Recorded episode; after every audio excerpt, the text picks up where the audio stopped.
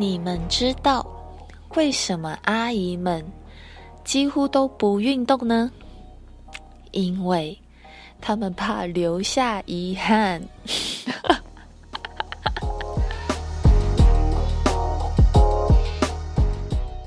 老师上课在点名，点名到葡萄的时候，葡萄就说“哟”，这个就是葡萄柚的由来。你们会喜欢这类型的冷笑话吗？虽然对有些人来说应该是不太好笑，但是我个人很喜欢。嗯，我最近看了一部陆剧，叫做《庆余年》。它好像有分两季吧，那我还在看第一季。就是这个剧当初在演的时候，我居然没有看。那里面呢，有一个大陆很有名的演员，就是老万，叫做陈道明。他演的是庆国的皇帝。那每次呢，他在跟这些臣子对话的时候，啊，都是话中有话，不怒而威。表面上看起来是很普通的对话。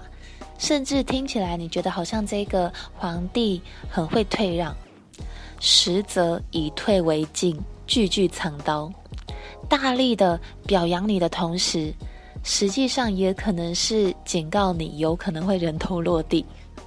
那听的这些臣子呢，都冷汗直流。我算是看过蛮多古装剧的人，那这个皇帝算是，嗯，我看过这么多陆剧。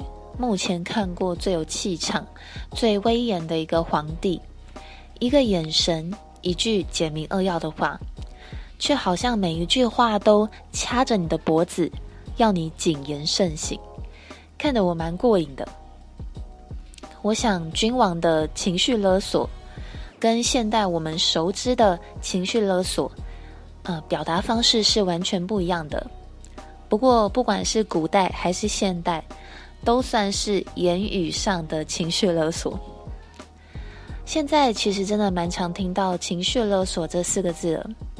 那市面上也出了好多相关的书籍。那情绪勒索最常发生在什么样的关系呢？我想最常见的应该还是亲子关系，还有伴侣关系吧。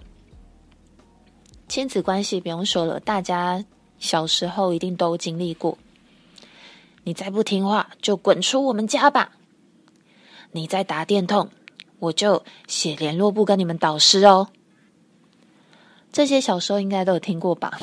从小被威胁到大的，就是我们小时候的日常。那伴侣关系也很常见哦。吵架的时候，比较强势或是比较占上风的那一方，都会用各种方式，呃，逼对方态度软化，或是配合自己。有的是冷暴力啊，不理对方；有的是大吼大叫；那有的呢，就是一哭二闹三上吊嘛，闹分手的也有；有的呢，就是啊，物质上的威逼利诱。总之呢，我们的生活原本就充斥着各种情绪勒索，只是以前啊，没有人用这四个字来做一个总结。那我们今天探讨的是比较特别，呃，我们平常甚至没有什么感觉的情绪勒索。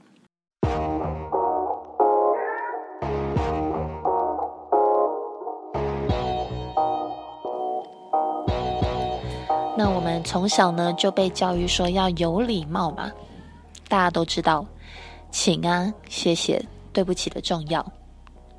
那如果说请跟谢谢是基本的礼貌。对不起呢，就是当自己意识到我的言行不恰当的一个举动，比如说啊，走在路上不小心撞到人了，我们会连忙说啊，对不起，对不起。接别人的东西没有接到，也会急着说啊，抱歉，抱歉，不好意思。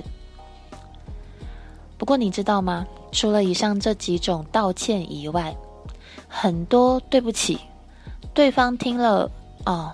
却像是情绪勒索哦，而且我们自己可能都不小心曾经勒索过别人。在这边，我们就举三种隐性的、不知不觉的情绪勒索。那大家可以听看看，说不定听了你会觉得，哎，好熟悉哦，或是自己可能无意间也曾经做过哦。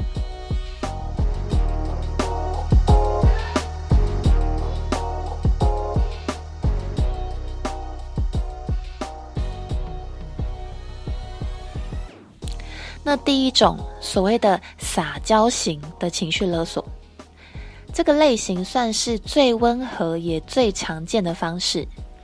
不管是言语啊、动作啊、表情啊、声音啊，只要人身上可以被拿来运用的肢体语言，全部都会用这种撒娇、软绵绵的方式来达到他们想要的要求或是目的。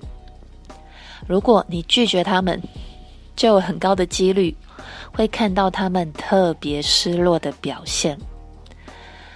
他们不一定真的会哭出来，但是会演到你连呼吸的时候，好像都可以感受到那种失望的空气。那他们这种软绵绵的方式呢，也有可能会让你觉得啊，我再不答应他，或者不原谅这个人，好像很有罪恶感。自己是不是变成坏人了？其实啊，宠物大部分都是属于这个类型。明明已经做错事了，他们当下在做坏事的时候，其实也知道自己这件事情是有可能会被主人骂的。但是做完之后，等到被发现了，要被处罚了，就会用特别可怜，开飞机耳啊，不吃饭呐、啊，叫得特别委屈啊。各种让你觉得啊，好啦好啦，我败给你了，下次不可以了，知道吗？结果下一次，大概百分之八十吧，一定会再发生。这种啊，是属于无限轮回，没有上岸的一天。那换到人类身上，哦，有某一个特别的族群的道歉方式，也会很像这种宠物的模式哦。明明自己做错事。道歉的时候，如果对方不原谅，态度不软化，就会开始一连串的哭天抢地。那讲到这边，我想到一个很常见的状况，就是借钱不还的人，好像也是属于这个族群的。明明还款日可能已经拖欠很久了，每次要还的时候。啊、不是阿嬷生病啊，亲戚出状况啦，不然就是公司没有付我薪水，不是我不想还，是真的没有钱啊。搞到最后，好像被欠钱的人追讨才是不对的、不应该的，然后反而变成大坏蛋。你们说这个是不是很常见呢？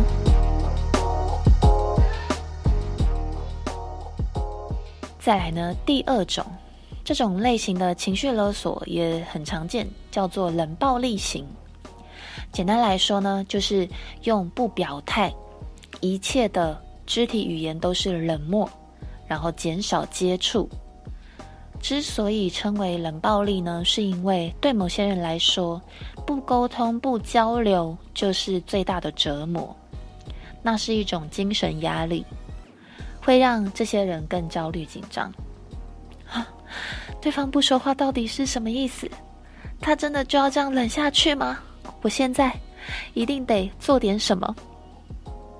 各种心理状态、内心戏、各种内耗。有些人是不太有办法受得了这种冷漠的。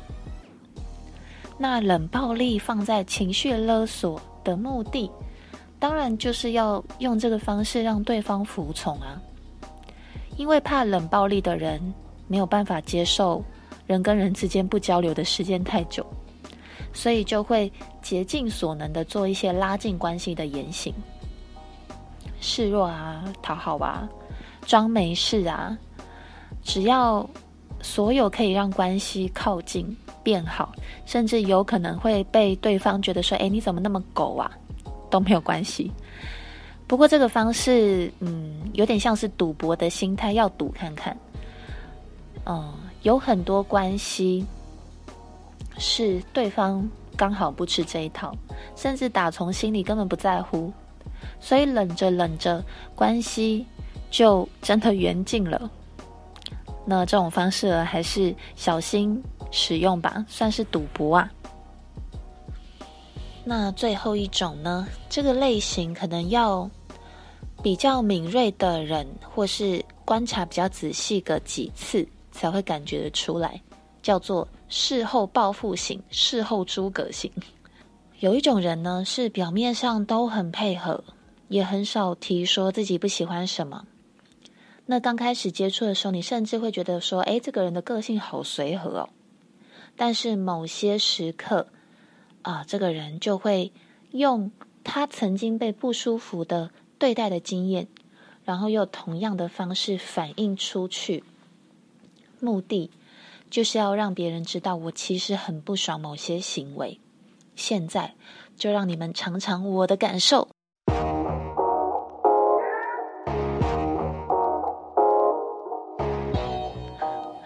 那举一个例子。我这边有一个个案啊，她有一次在跟我聊天的时候，就说，呃，自己有一个好姐妹、好闺蜜。那她的这个闺蜜呢，是一个特别会打扮的女生，打扮起来也很漂亮。那女生嘛，都会有想要变漂亮的心态，所以呢，我的这个个案就开始模仿她的这个好闺蜜的打扮。那我是觉得听起来蛮正常的啦，因为大部分的人要学习一个新的事情，都是从模仿开始啊。我们就算小时候学写字，写那个生字的时候，最上面也要有一个写好的让你看，才知道怎么写嘛，写出来是什么样子嘛。所以我的这个个案呢，也没有想那么多，然后甚至还会主动跟她的这个好闺蜜说：“哎，你那天穿得很好看呢，我觉得很漂亮。”我也去买了一样的衣服，然后重点是，她每次跟这个好朋友讲完之后，她的这个好闺蜜啊，也没有表示任何的不开心，也没有跟她说，哎，其实不喜欢别人学自己，或是买跟自己一样的东西，甚至还会很开心的当下跟她一起讨论。那直到有一次呢，这个呃，她的这个好闺蜜。开始去效仿这个个案的行为，比如说我的这个个案去看了什么舞台剧，然后她也会默默的跟进。那方式呢，就是她去看完这个舞台剧以后，就先发了一些动态，在自媒体上放了一些动态，然后事后再跑去跟这个个案说：“哎，我也去看了这个舞台剧。”那我的这个个案就真的没有想那么多，他觉得：“哎。”大家都是好朋友嘛，喜欢的东西很像也很正常啊。然后甚至还会暗暗觉得很开心，因为喜欢的东西越来越像，这样话题感觉越来越多。直到有一次，她的那个闺蜜突然跟她说：“哎，你看别人跟你做一样的事，买一样的东西，你难道不会觉得别人一直学自己很烦、很讨厌吗？”然后我那个个案当下。也还是没有想那么多，他说不会啊，我觉得喜好一样没有什么不好的，而且互相讨论不是很好吗？我们喜欢的东西不是也很像吗？结果说完以后，她那个闺蜜完全没有说话，沉默，甚至最后冷笑了几声，就结束了这个话题。事后呢，我的这个个案回想起来。才发现说哦，这个闺蜜好像是在暗示、明示自己不喜欢被模仿，还有不喜欢别人跟自己买一样的东西，她才恍然大悟。那这种类型就是属于事后报复型，所以我才说，呃，对于比较不会多想的人，这种类型是有点难发觉的。甚至你也不会觉得说，哦，自己居然被情绪勒索了。那我在录这一集广播的时候，因为是情绪勒索的主题嘛，我就有跟一些朋友聊聊看，看看有没有一些新的灵感。那有一个朋友呢，很特别，他就说他自己本人就是会用道歉来情绪勒索别人的人。他会觉得，只要我道歉了，你不消气。不原谅，我就会觉得你是在跟我闹脾气。那这个可能还是要看实际状况到底发生了什么事情。有些人不原谅，没有办法消气，可能是前面发生过太多次了。那你的这个道歉呢，已经变得好像很廉价，毫无诚意。不管发生几次，我只要道歉就好了，事情就该了结了。那如果是这种状况，呃，我倒是觉得人家不领情，不是也蛮正常的吗？以前呢，有一些大人，他教小孩的方式是我觉得不是那么恰当的。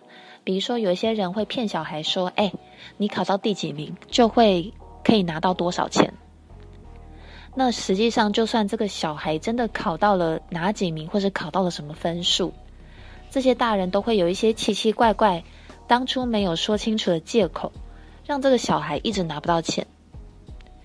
那这这个方法超过三次以上，你觉得这种哄骗的方式，小孩还会相信吗？还会对你有信任感吗？人都有大脑，我们毕竟跟动物不一样嘛，总是会有一些好的经验跟不好的经验嘛，会影响你对这个人的观感。然后再去决定说，我应该要用什么样的态度来对待这个人。那有时候不原谅啊，可能也是因为啊，这件事情呢，刚好触犯到对方一个非常大的底线或是原则啊，有可能呢，感觉会瞬间破裂到无可救药的地步。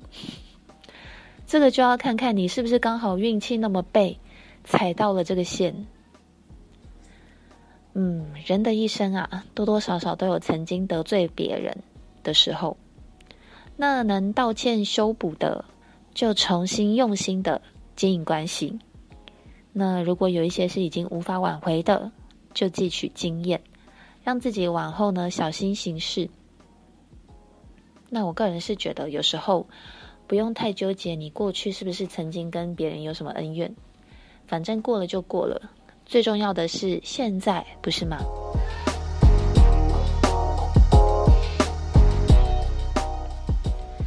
那既然今天的那个主题都是围绕着勒索，不管你是被勒索的人，还是勒索别人的人，有一个植物呢，真的可以缓解勒索这个行为对身心造成的一些伤害哦，那就是罗勒。如果你是一个没有用过精油的人，闻闻九层塔，或是意式料理，里面有那种绿酱啊、青酱、罗勒香料的味道，差不多就跟罗勒的精油的味道很相似。那我们在这边就粗略的分成两种类型。第一种呢，是如果你是被情绪勒索的人，通常啊，我们被情绪勒索都会有几种身心状态。比如说，可能会很焦虑啊，很害怕，情绪勒索的感觉会有一点接近惊吓。你想想看嘛，你被勒索的时候，是不是有一点就是被吓到的感觉？那心情呢，可能也会逐渐变得 越来越郁闷。那以上这些勒索的身心状态，都会让我们的神经非常的衰弱。罗勒呢，身为三大利脑精油之一。对于神经方面的平衡都有很好的缓解效果。再来，呃，通常别人可以勒索你，都是因为你对这一个人也有某种程度上的在意。就是你在意这一个人，你才会被对方勒索吗？你去想，如果今天是一个无关紧要的路人，他就算怎么情绪勒索你，应该都没有用，对吧？因为你根本不 care 对方。像这种。过于在意对方，而没有办法直率的说出，呃，内心真实感受的状况。罗勒的香气可以帮助我们敞开心胸，说说心里话，所以它其实也是对应到新轮的一个呃特别的用友。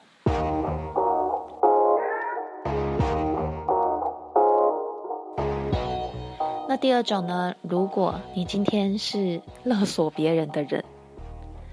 我会说，你要花心思想着用什么方式来情绪勒索别人，就是不直接表达你的需求嘛，那才会用言行不一的方式来表达，这个就是典型的身心不一致。中医说的思伤脾，思虑过多，肠胃系统就会不平衡。你把精力花在想要怎么情绪勒索别人，你还有办法好好吃饭、好好消化吗？所以这时候你的肠胃功能有可能就会开始絮乱。所以你去看，呃，像我们东方的料理，九层塔、九层塔蛋，然后或是意式料理，青酱啊、罗勒的香料。是不是你在闻到罗勒或是九层塔的味道，就有一种很明显的气味的辨识度？然后你甚至会觉得说：“哎，我闻到这个味道，反而食欲好像更好了。”所以用在这种时候，罗勒就是一个很好的整脾健胃的选择，可以促进我们的消化功能。需要花心思构想，不直接表达，这样的行为呢，可能也是。啊、嗯，对自己某部分没有自信哦，因为会觉得说，哎，我直接说出自己的感受，可能会得到不好的反应。那像这种不自信的议题，罗勒的气味呢，是可以先让你的神经缓和下来之后，你在静下来的时候，反而会开始认真的倾听自己内心的声音，可能会有这些问句出现哦。你觉得情绪勒索别人效果真的好吗？你自己喜欢吗？为什么不直接说，或是用别种方式来表达呢？罗勒用在这里就会有觉察自我的效果哦。那以上呢，就是不管你是被勒索还是勒索别人的人，都可以用用罗勒。有些人会说，嗯。勒索感觉是负面的方式，为什么女巫不是要大家别用这种勒索的方式，而是介绍你真的遭遇了勒索的情节，有什么植物可以让我们比较舒服呢？嗯，女巫个人是觉得啊，人生尽量的去体验各式各样的爱恨情仇，你做过好事，也要知道做坏事的感觉是什么吧。然后你会遭遇什么样的状况？很多时候，嗯、只有当我们真的亲身经历过一些没有很和平的经验，这个经验才会让你牢牢的记住，甚至才会认真的让你去思考什么才是更适合自己的做事风格。而且说不定有些人他的风格就是适合情绪勒索啊。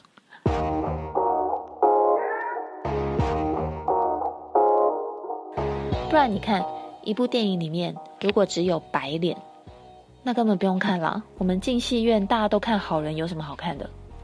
我们会花钱买票进去，就是要看戏，就是要看那些正反派的爱恨情仇嘛。人要有人味，让自己尽量的去体验，你的故事会多到老了还可以忆当年勇，也算是一种乐趣，对吧？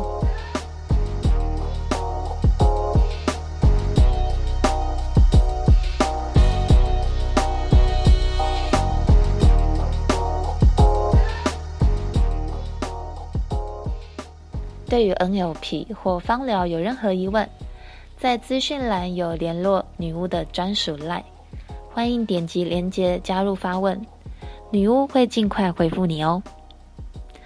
我是一位关注人生大小事的风向女巫，赶快订阅《女巫狂想曲》的 Podcast，跟女巫一起优雅的转换勒索的情绪哦。